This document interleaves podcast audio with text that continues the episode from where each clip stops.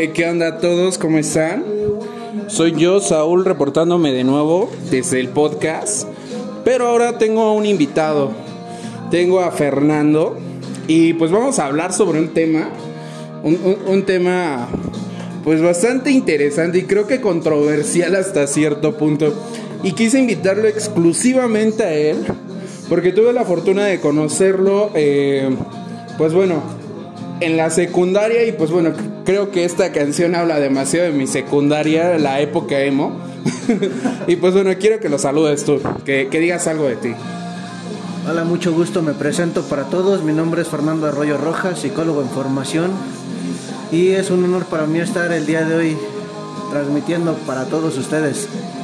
Pues bueno, ya lo escucharon y bueno, eh, el tema que quiero tocarles es acerca del lenguaje inclusivo, que creo que está bastante, eh, bastante descompuesto en el entendimiento social.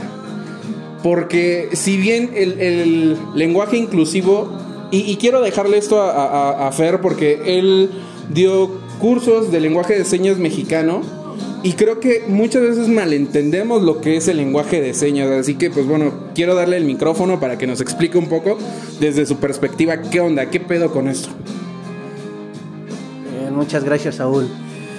Pues sí, mira, lamentablemente se ha transformado un lenguaje inclusivo. ¿Por qué?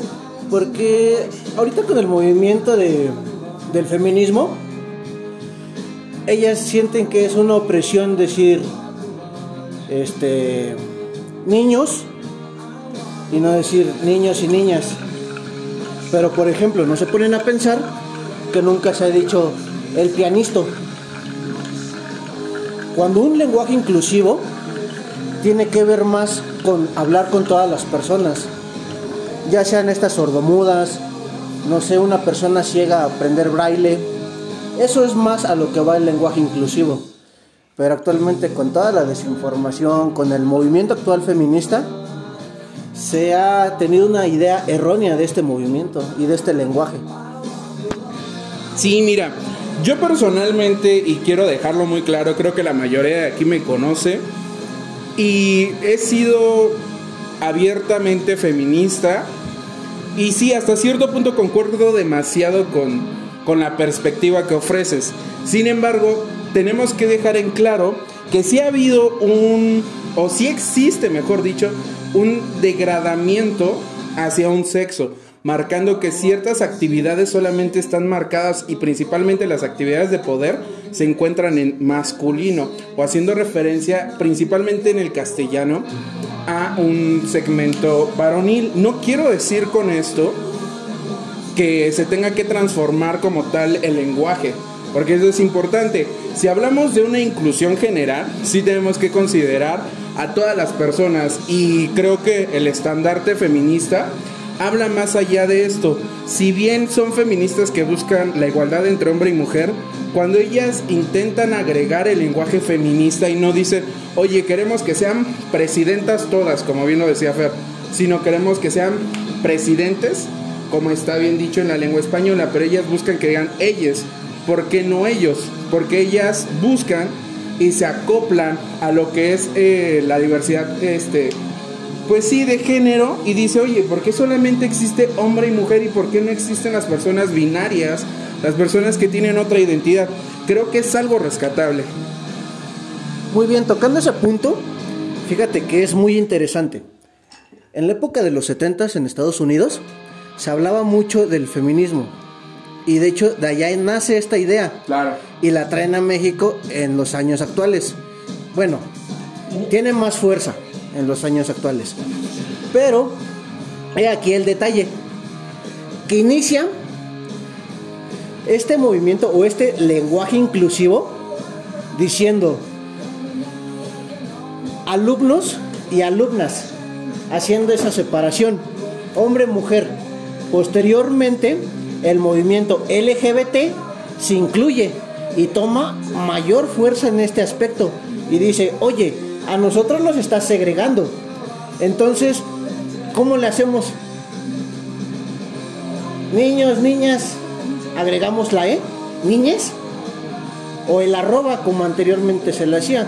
Solicito personal y le ponían el arroba para especificar hombre o mujer. Sí. Digo, personalmente creo que eh, entiendo este tema y, y- y no quiero desviarme mucho del tema porque sí, si hablamos de lenguaje inclusivo es importante hablar de feminismo. Porque si bien no son los únicos, son los que han podido visualizar más este tema. Creo que si hablamos y, y- y que el hecho de que estemos hablando ahorita de lenguaje inclusivo se debe al movimiento feminista. ¿Por qué? Si hablamos de lenguaje inclusivo sin un, si- si- sin un movimiento feminista, no habría incluso esta existencia en redes sociales de memes, no se visualizaría dentro de- de- del, del hablar cotidiano. Y sería más difícil explicarle a una persona qué es el lenguaje inclusivo. Ahorita si tú le, dices a una persona X, le dices, oye, ¿qué es el lenguaje inclusivo? Te va a decir, ah, pues es la forma pendeja de decir ellas, niñes, cómo estenes, eh, cosas así, que realmente no es así, pero por eso quise invitar a Fer para que nos diga un poquito más desde su perspectiva cómo sería el lenguaje inclusivo de una forma bien estructurada. Muy bien. Antes de iniciar, quiero marcar un punto. Yo apoyo al movimiento feminista y busco también una equidad de género. Sin embargo, no comparto este cambio de vocabulario. ¿Por qué? Porque si hablamos de una segregación o una denigración en cuanto al lenguaje, los hombres estamos más degradados en este aspecto. ¿En qué sentido? Porque si tú te refieres a un grupo, entras a un cuarto y dices, las personas o las mujeres, ya les estás dando una importancia a ellas. Tienen su propio género y una forma específica de decir las mujeres. No, pero date cuenta que cuando hacemos esto, vamos a suponer, tú entras a una habitación y es el mismo ejemplo que ponía en, en- en alguna entrevista a Sergio Ramos. Y decía, oye, tú entras a una casa llena de mujeres y hay dos hombres. ¿Por qué tienes que decir ellos y no ellas cuando su mayoría son mujeres? ¿Por qué el hombre se tiene que sentir excluido cuando dicen ellas?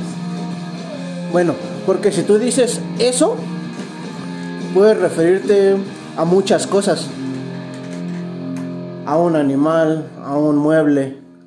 Pero si dices ellas, ya es como que un poco más específico. Claro, pero contexto. ahí el hombre se está excluyendo, o sea, es un lenguaje que está excluyendo al hombre de las mujeres, está generando una división entre los dos géneros. No podemos decir, es decir, ¿por qué en el varonil, en, en- en el decir ellos, sí se contempla a los dos y en el ellas no? Bueno, tengamos en cuenta que esto ya es de mucho tiempo atrás, donde la O generaliza hombres, mujeres, inclusive animales o cosas. Porque también refiere al masculino. No quiero decir, no me quiero poner en la posición de decir, es que existe un patriarcado. No quiero decir eso porque es pendejo, pero tampoco quiero justificar a la RAE. La RAE ha dicho que es decir bacon, aunque se exista, exista la palabra este tocino, está bien dicho. O sea, puedes decir bacon y tocino, güey, existe la palabra. O sea, no por eso voy a hacerle caso a la RAE, ¿sabes? La RAE dice, no, no, no reconocemos el lenguaje eh, inclusivo, pero güey, o sea, reconoces decir bacon aunque tienes la palabra castellana para decir es, tocino, pero aún así dices que está mal utilizar una E. Solamente quisiera marcar un punto en eso. Bueno, fíjate que la RAE les dio una cachetada con guante blanco a este nuevo lenguaje inclusivo. Al permitir la palabra de UWU, que significa ternura, y desconocer leyes. Bueno, pero es que ahí va- hablamos de un lenguaje transformado, del WU. Y e- es que, vamos, el, el lenguaje, el lenguaje castellano, la lengua castellana sí es machista. Te quiero dejar eso bien claro. ¿Y por qué lo digo? Si tú buscas actualmente en la, en la RAE qué significa fácil, te va a decir que es una mujer que no te pone peros para, una, para un coito. Eso si no es machista, dime qué es. O sea, vamos a ser claros, o sea, la lengua española es machista. Que la RAE trata de defender sus raíces. Y, y lo comentaba con una amiga. Queremos hablar de lenguaje inclusivo, tendríamos que hablar también de la inclusión de lenguas indígenas. Pero en esa inclusión tiene que haber una deformación de la lengua, tiene que haber una transmutación del mismo lenguaje. Bueno, de hecho, este. Ahí, si quieres tú hablar de un verdadero lenguaje inclusivo, y esto no solamente lo digo por los profesionales, sino en público general, tú debes aprender lenguaje de señas mexicano. Claro. Debes aprender alguna lengua madre. No sé, estamos hablando que si estás con una persona ciega, tú debes ser inclusivo y aprender su lenguaje. Braille. El braille. Pongámoslo en otro contexto. Una persona con una discapacidad, que a la verdad no me gusta esa palabra, porque son personas capaces. Sí. Yo, prefiero, y quiero abrir paréntesis, me gusta decir personas con cualidades diferentes. Porque todos somos diferentes y tenemos cualidades distintas. Es decir, hasta cierto punto estoy diciendo, güey, son igual que nosotros. Fernando enfrente de mí tiene todos sus sentidos y puede decir que es con cualidades diferentes. Bueno, güey, yo también uso lentes, así, así que, güey, vamos a mediar las cosas. Entonces, para mí decir cualidades diferentes hasta cierto punto le estoy dando la pauta de decir, güey, es que son iguales que nosotros y por tanto el lenguaje inclusivo aplica para ellos también. Muy bien, ahora bien, vamos al ejemplo que yo quería dar. Supongamos, un mexicano viaja al extranjero. Ejemplo, Madre Rusia. Entonces, si esta persona no sabe hablar ruso, obviamente va a estar perdida. Ahí tenemos que poner una pauta. ¿Por qué? Tengamos, que, tengamos en cuenta que todas las personas son diferentes. Y si hablamos de una persona sordomuda, la podemos ver como una persona extranjera que llega a nuestro país. A nuestro mundo. Ah, bueno, país, en, este, en mi ejemplo. y él no conoce nuestra lengua. Entonces, para incluirlo, ¿qué es lo que nosotros tenemos que hacer? Enseñarle un poco de nuestra lengua y viceversa, aprender un poco de su lengua. Pero ¿estás de acuerdo que hay un choque demasiado fuerte? Espérame, a eso es a lo que voy. Ok. Hay una gran diferencia entre integración claro. y exclusión, segregación, ¿vale? Porque la segregación, tú tienes una persona que ciega, únicamente conoce el braille para escribir, lo haces a un costado. Generas escuelas especiales para estas personas. Estás segregando a esa parte de la población. Y tengamos en cuenta que, por ejemplo, yo conozco a un chef, su nombre es Diego, allá en el Distrito Federal. Ciudad de México, carnal, Ciudad de México. es Chapada la Antigua. que es un chef ciego. Ok, ok, ok, bastante interesante eso. Y prepara bastantes platillos muy ricos. Ok. Siendo ciego él. Ok, ok, eso suena bastante interesante. Suena hasta para ir a visitar eso y grabarlo. Sí. Bueno, a lo que voy. Estas personas tienen la misma capacidad que nosotros. Entonces, para estar incluyéndolos, y no segregándolos, entonces nosotros también debemos aprender esta parte. ¿Y cómo se puede aprender? Pues simple. Yo soy papá, casi hipotético, no tengo hijos, pero le voy a enseñar a mi hijo a hablarle bien a una persona. A lo mejor, no sé, este, enseñarle lengua de señas mexicana, cosa que yo estoy aprendiendo. ¿Por qué? Porque yo conozco a muchos psicólogos y ninguno de ellos Sabe lengua de señas. Sabe lengua de señas. Perfecto. Creo que es un claro ejemplo. Porque si tú te acercas, vamos a poner, y, y quiero dejar esto en claro, soy una persona que está muy a favor, pero un chingo a favor de la terapia, no como un, un, un- un hecho de, de decir, ah, güey, es que el mexicano tiene ese pedo de, ah, no mames, tengo apendicitis, creo que ahora sí voy a ir al doctor. Y no vas cuando tienes pequeños síntomas, cuando puedes controlarla. Y creo que es lo mismo con la terapia psicológica.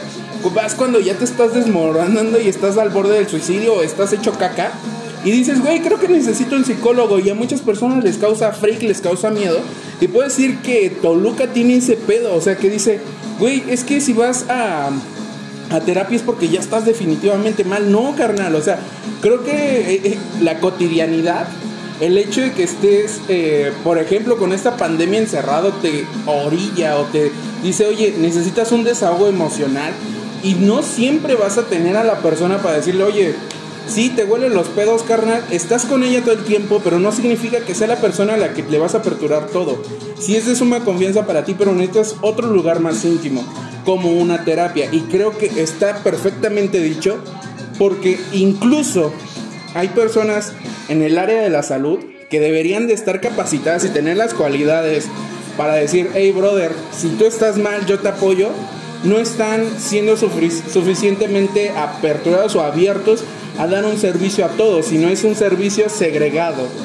Que si quieres un servicio para una persona sorda que se está desmoronando emocionalmente, necesitas a alguien especializado y eso es segregación.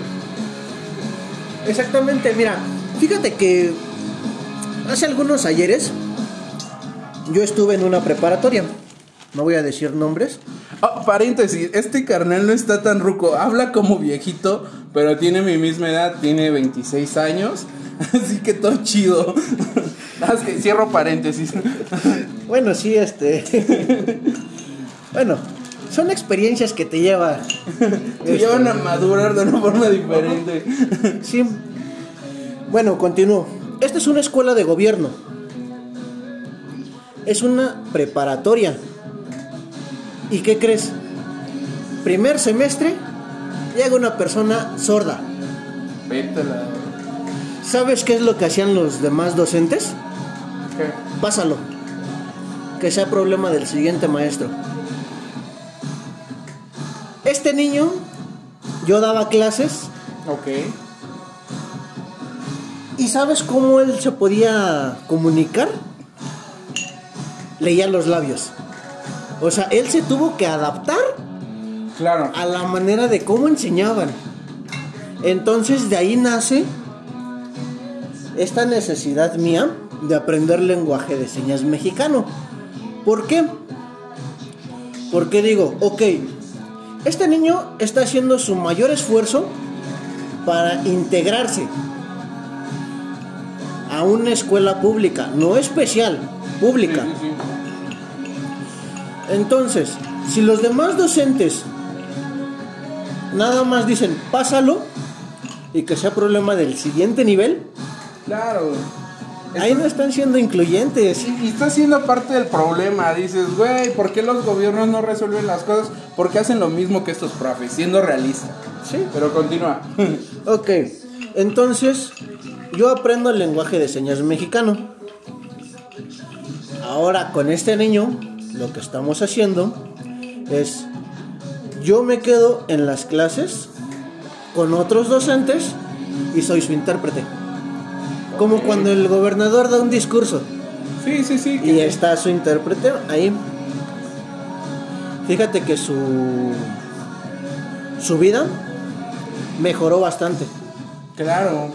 Porque se siente incluido. Que e- ese es el punto del lenguaje inclusivo, sentirse parte de. Y, y creo que esa es parte de la necesidad del ser humano, ser o formar parte de algo. De hecho, los seres humanos somos entes biopsicosociales. Correcto. La parte social es fundamental. Claro. Si tú, un niño, bueno, en este caso, Los niños salvajes. no, vámonos un poco más con el caso de Helen. Ok, eh, perfecto. Es que, vamos, es un niño, una niña, mejor Es dicho, una niña. gener- eh, criada por animalitos y que perdió el habla, ¿no? No. Ah, caray, me estoy confundiendo. No, no, no. vamos, dale, dale, dale. El caso de Helen Ah, es una niña de hace muchos años que era sordociega. Ella sí podía hablar. Y de hecho hay una película Ajá. donde la pintan totalmente ciega y totalmente sorda. Ok. Sus papás, al ser de un alto nivel económico, le daban todo lo que ella quería, pero no tenía un lenguaje propio. Entonces, llega una maestra que le pone un alto. ¿Por qué? Porque si Helen decía, quiero agua, bueno, dentro de su pensamiento, quiero agua, ella hacía una rabieta, tiraba cosas, pateaba, mordía, hasta que no le daban el agua. Ok. Entonces su maestra, que también era ciega, lo que hace es darle un lenguaje a esta niña. La integra dentro de un mundo donde ella se puede comunicar y puede convivir con sus papás. Una sociedad Donde ella ya puede hablar y decir, oye, tengo hambre, aliméntame. Pero si no hay este lenguaje, entonces ahí tenemos un problema. Si no hay un lenguaje inclusivo, ahí tenemos otro problema. O- oye, mi hermano, ¿ha- ¿has escuchado hablar de los estos cuartos de libres de silencio que son como cabinas de audio? Sí. Bueno, creo que para hacer entender a la audiencia qué significa ser sordo, o sea, imagínate estar en un cuarto donde estás aislado completamente del sonido y ves a una persona del otro lado de, de ese cuarto con un vidrio, la ves y te, se, está tratando de comunicar contigo. Imagínate que es que, que tú te estás muriendo de hambre y no puedes salir de ese cuarto. Entonces, trata de decir, oye carnal, pásame un sándwich, ¿no? ¿Cómo lo haces si no te puede escuchar ni tú la puedes escuchar a ella?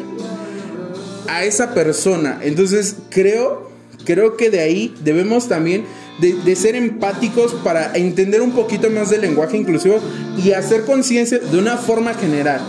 Creo que los dos tenemos el mismo punto o, o la misma idea de, de decir, oye, creo que si hay un problema, creo que se tiene que solucionar porque es una necesidad, porque esas personas son igual que tú, igual que yo, pero no tienen las mismas condiciones que nosotros y es responsabilidad de nosotros generarlas.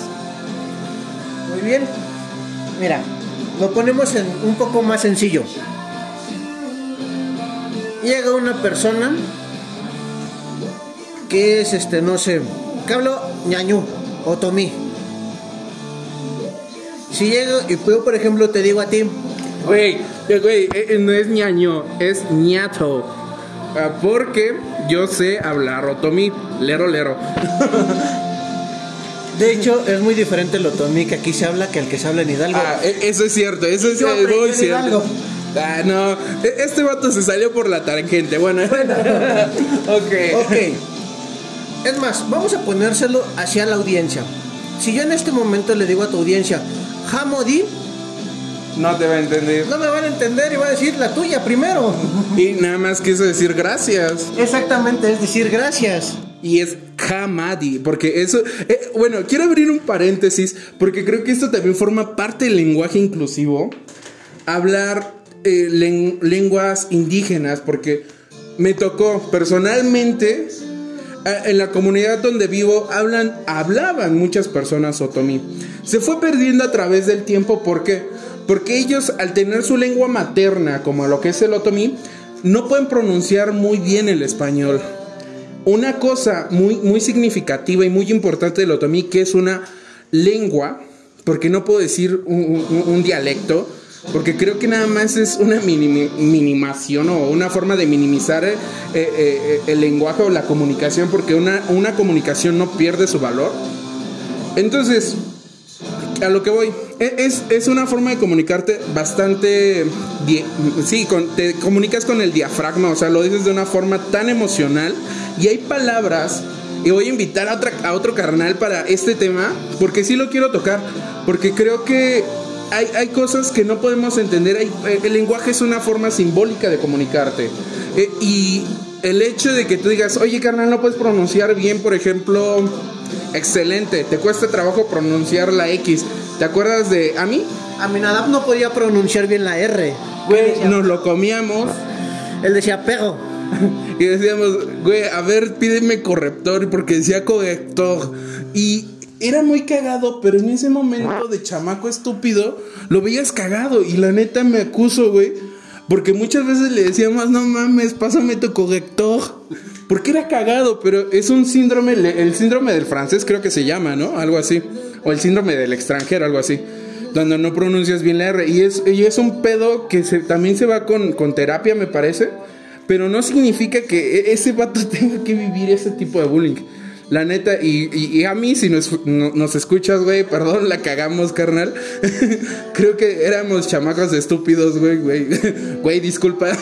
Pero todo el mundo, creo que hemos cometido errores así. Y no solamente quiero decir esto, decir, ah, no mames, la cagamos, ni modo. Sino, no, oye, la cagaste, güey, podemos hacer cosas mejores. Ahorita tratamos de hacer un podcast por decir, güey, eso está mal. Lo que hice está mal, güey, y creo que podemos modificar las cosas, güey, para las nuevas generaciones. Bueno, de hecho, este, ya que tocas ese tema de Aminadab, déjame decirte que yo todavía conservo una buena amistad con él y de hecho el próximo domingo lo voy a ver, vamos a ir a tomar un café para ponernos al corriente. ¿Por qué? Porque muy independientemente de que no podía pronunciar bien la R, es un amigo para mí. Eh, eh, cabe mencionar, o sea, no es que me abran, o sea, pon tú que sí, pero no, realmente de que con muchas personas de con quien yo iba en la secundaria, como les mencionaba al inicio, yo me volví, creo que desde el primer día nos volvimos compas en la secu y nos conocimos de secundaria. Entonces yo perdí mucho contacto con muchos y muy buenos amigos. Cambiamos, modificamos nuestras nuestras formas de ser, nuestra vida se, se, fue, se fue a otros lados. Seguimos siendo amigos y yo creo que si me encuentro a mi Nadab también le voy a decir, ¿qué pedo, mi chingón? O sea, creo que eh, la onda sigue siendo la misma. Sin embargo, va, va a cambiar por muchas cosas, ¿no? Bueno, pero entonces continuamos con lo del lenguaje, ¿no? Claro que sí, y me, desve- me desvié bien cabrón, güey. ahí, ahí te agradecería un zape, güey. Este, hablando, retomando, estábamos hablando del otomí. Creo que muchas veces, y, y vi casos, güey, donde le decían a las personas, oye, es que no pronuncias muy bien el español. O incluso creo que pon tú, ¿sabes qué, carnal? No aprendas si no quieres, si no sabes, si te da huevo aprender lengu- lenguaje de señas, por lo menos no seas este discriminatorio, ¿no? Creo que es un e- es un punto de empezar. ¿O cuál sería tu punto de partida para hacer un lenguaje inclusivo? Es como comentaba, o sea, este, yo tuve este alumno y la manera que yo vi más viable para poderlo ayudar no era enseñarle a todo el grupo, sino únicamente aprender yo lengua de señas mexicana y yo convertirme en su intérprete. Que sí, posteriormente empecé a enseñarle a mis alumnos un poco de lengua de señas mexicana para que al menos puedan decirle, hola, ¿cómo estás? Y ya él contestara, bien, mal, de la fregada. Bueno, ustedes no lo pueden ver, pero ahorita está hablando lenguaje de señas. Y creo que yo la verdad pude entrar a una de, sus clases y lancé la invitación ahí a todos en la página. Sé que muchos no, nadie se inscribió, para ser preciso, porque asumo que muchas personas creyeron que iba a ser de, de paga o algo así, pero no, creo que la cuestión es de que debemos de tener la iniciativa como sociedad y si pagamos para un curso de, inglés, y no quiero decir que en este caso si Fernando llega y quiero que tú me des chance, si la audiencia llega a hacer la petición, pues nos des una clase, ¿no? O sea, que podamos comunicarnos con esto para ser inclusivos. De hecho, sí, mira, ahorita que lo mencionas, únicamente para la audiencia, voy a abrir un curso básico de lengua de señas mexicana. Va a ser de manera gratuita por medio de la plataforma de Meet. Lo único que se va a pedir es que manejen un correo de Google y que se puedan comunicar a mi número telefónico, que posteriormente se le dejará a Saúl Y bueno, va a ser de manera virtual, una hora únicamente en las tardes, noches de 7 a 8, gratuito, para todo aquel que quiera aprender lenguaje de señas mexicano. Creo que eso es lo que necesitamos. Digo, esto no es promoción, esto salió ahorita, neta. Y, y digo, finalmente hablamos en este punto de decir, oye carnal, cambia tu forma de pensar, cambia todo. Y yo le he dicho, tira buena vibra. Pero ¿cómo puedes tirar buena vibra cuando eres una persona que no puede decirle buenos días a una persona sorda o no puedes comunicarte con una persona ciega? Que creo que es importante porque no puedes, no puedes decir, hey, estoy chingón cuando realmente no lo estás haciendo con todos, estás excluyendo a algunas personas. Y no te culpo, ¿por qué? Porque yo no me puedo comunicar en este momento de esta forma a, a las personas que no pueden escuchar.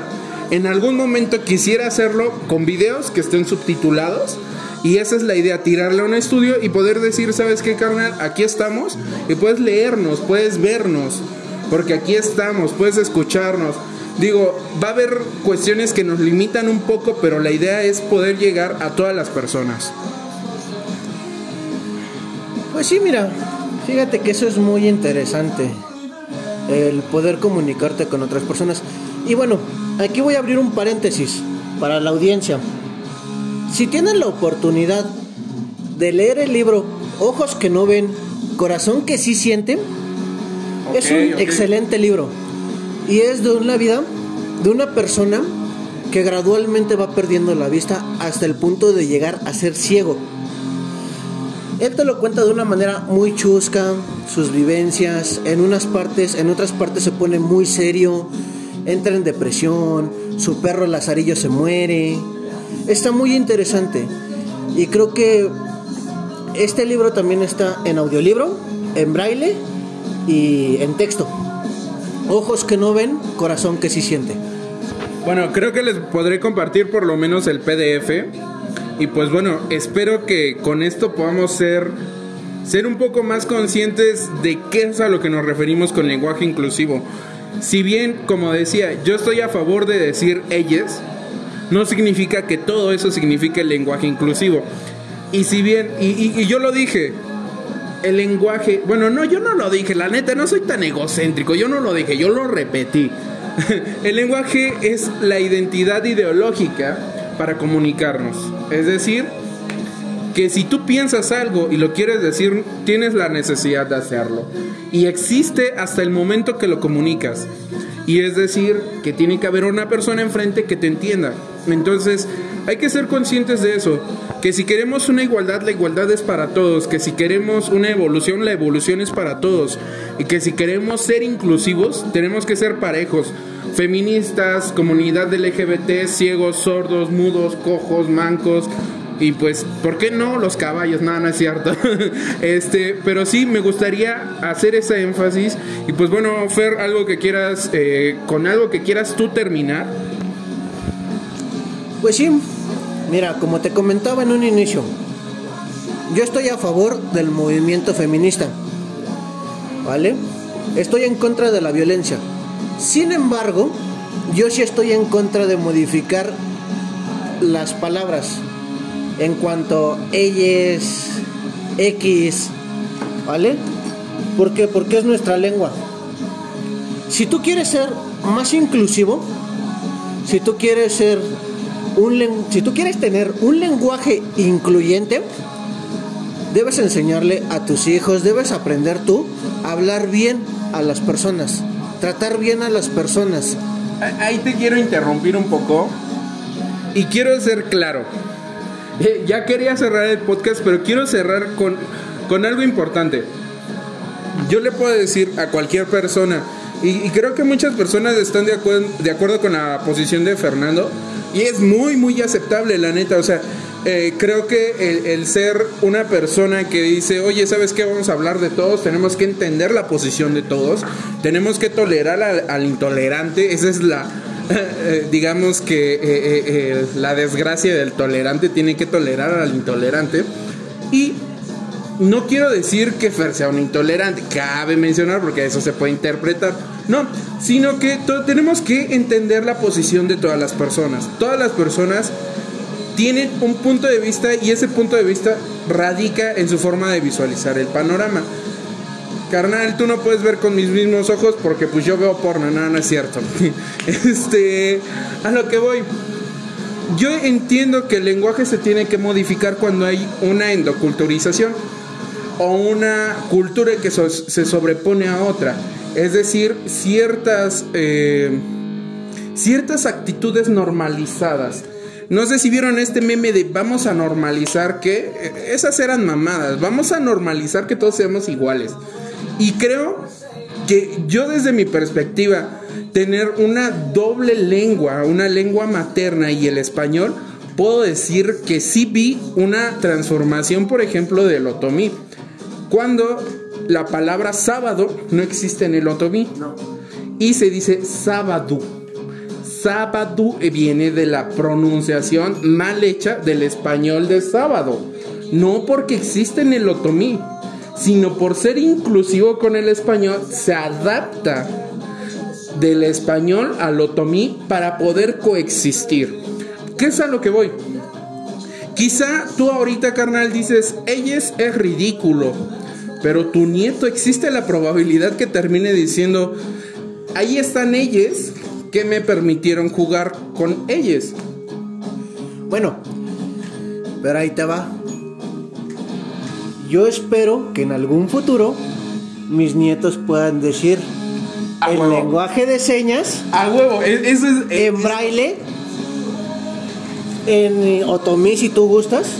Sí, mira, quiero aclarar esta, esta posición. No, mejor continúa y ahorita termino con eso. Sí. A mí en lo particular me gustaría más que mis nietos pudieran decirte gracias, lenguaje de señas mexicano, que te pusieran los puntitos del braille para decirte gracias, o simplemente decirlo, gracias, Hamodim eso para mí se me hace un poco más inclusivo, incluyente, integrador que un ellos. Eh, es que vámonos por partes. vámonos por partes. Y no lo quería alargar tanto. Pero es que se presta eso. O sea, si tú dices, oye, ellas no es tan inclusivo. Espérame tantito. Yo te puedo comunicar ahorita, para mí que es más fácil, decirte ellos o aprender todos en lenguaje de señas. Bueno, siendo realistas, siendo realistas. Siendo realistas. Por eso di los cursos gratuitos. Ah, exacto, eh, o sea, es esa brecha y creo que aquí es donde se, se justifica el punto. El punto de dar estas clases que da Fer no es por afán de monetizar. E, este vato ya es rico, o sea, no, no, no, no, no lo hace por monetizar. Este, todo esto se hace con, con cariño y es para que aprendan las personas. Porque muchas veces nos encontramos con la oposición económica, pero continúa, Lefer. Ok, bueno, como comentaba, en las clases que yo di fueron de manera gratuitas. Y fíjate que tuve muy buena aceptación. Sí. Di tres clases a la semana. Sí, eso es. Un promedio de 60 personas, de las cuales 20 fueron niños menores de 10 años. Perfecto, digo, eh, no puedes, no puedes darle abono al maíz crecido, le tienes que dar al maíz joven, al que es grano. Y creo que es muy chingón, eso se escuchó muy de rancho, pero creo que es, es la expresión obvia, es la expresión correcta. Pues sí. Tengamos en cuenta que si queremos cambiar, primero necesitamos cambiar nosotros y después a los que vienen atrás de nosotros. Tenemos que romper esos ciclos que nos hemos generado. Entonces nuevamente les digo, les hago la invitación. Cursos de manera gratuita para las personas que nos están escuchando. El teléfono va a quedar con Saúl. Ya saben los requisitos, tener la aplicación de Google Meet, tener correo de Gmail y listo. Pues me parece perfecto y creo que nos extendimos un poquito. Podrán haber notado que este podcast fue bastante diferente y quiero dejar algo en claro. Estos podcasts no se hacen con el afán de andar chingando. Y si lo hacen es porque pues algo anda mal en ti, carnal. Porque pues este, aquí en este podcast trato de comunicar que todo, todo es chido. Y si tienes demasiada negatividad, pues arréglalo. Ve a terapia, te dejo su número también. Él también da terapias, mi hermano. Entonces, este, si le cae una consulta, pues sirve para, para sustentar las clases. Entonces, si, si vas a terapia con él, está chingón. Y bueno, eh, nada más que invitarlos al siguiente podcast. Este, vamos a tener a otro invitado. Eh, espero igual si Fer eh, acepta seguir siendo constante, pues bueno, aquí lo tendremos. Pero como les comento, este podcast no monetiza. Todo esto es gratuito. Gratuito. No, es que no, hay alcohol de por medio y creo que y es una buena paga para la amistad. no, ya en serio, este, pues bueno, los invito al siguiente podcast y pues bueno, ya saben, vibren chido, todo chido y pues nos vemos.